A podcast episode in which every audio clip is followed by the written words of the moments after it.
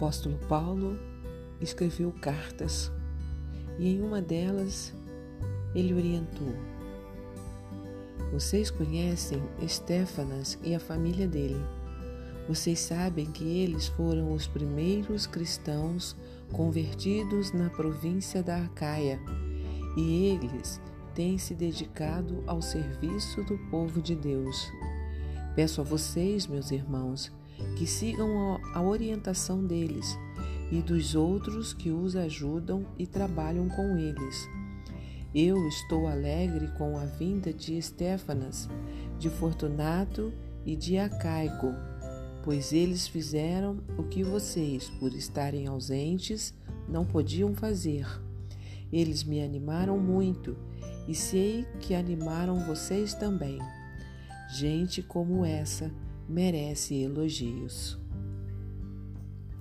Este trecho encontra-se ah, na primeira carta de Coríntios, no capítulo 16.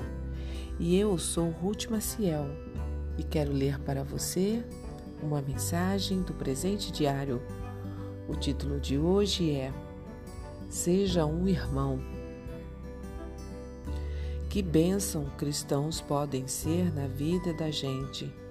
E isso muitas vezes acontece sem que eles mesmos o percebam.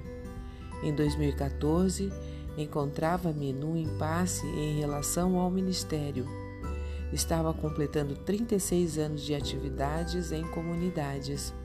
Só na última havia atuado por mais de 19 anos. Foi um tempo enriquecido por muitas boas experiências com o Senhor. Agora se anunciava uma mudança. No meu íntimo havia o desejo de atuar mais na área de evangelização. Sentia-me chamado para isso, mas precisava de clareza. E a liderança da minha igreja precisava ter a mesma convicção. Houve diversos diálogos, mas a decisão não avançava.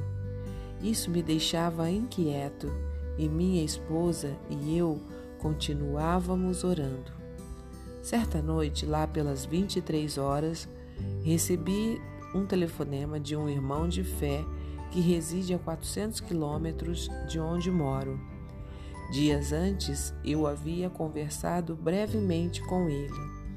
Ele disse: Irmão, o assunto da nossa conversa não me deixa em paz.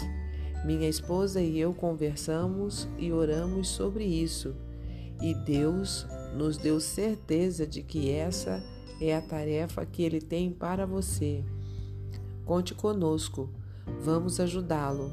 Vá em frente, pois o Senhor o capacitou para isso. Com certeza, ele não imaginava o que isso significou para nós. Era a luz de que precisávamos e o caminho ficou nítido. Um simples telefonema trouxe alívio para mim. Este é o jeito de Deus. Às vezes, ele nos ajuda por meio de outras pessoas. Paulo também testemunha disso aqui. Os homens citados na leitura bíblica só são mencionados nessa carta, mas Paulo diz que eles se dedicam a servir os outros e que supriram as necessidades dele. Sua simples chegada trouxe-lhe alívio. Isso é ser irmão, isso é servir. Com certeza também hoje há gente que necessita de você e de mim.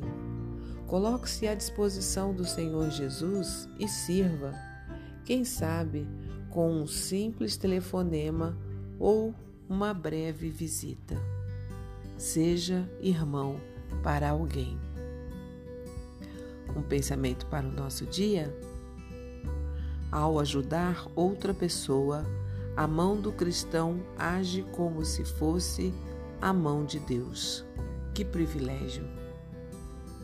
Se você gostou, compartilhe com outras pessoas porque a palavra de Deus nunca volta vazia.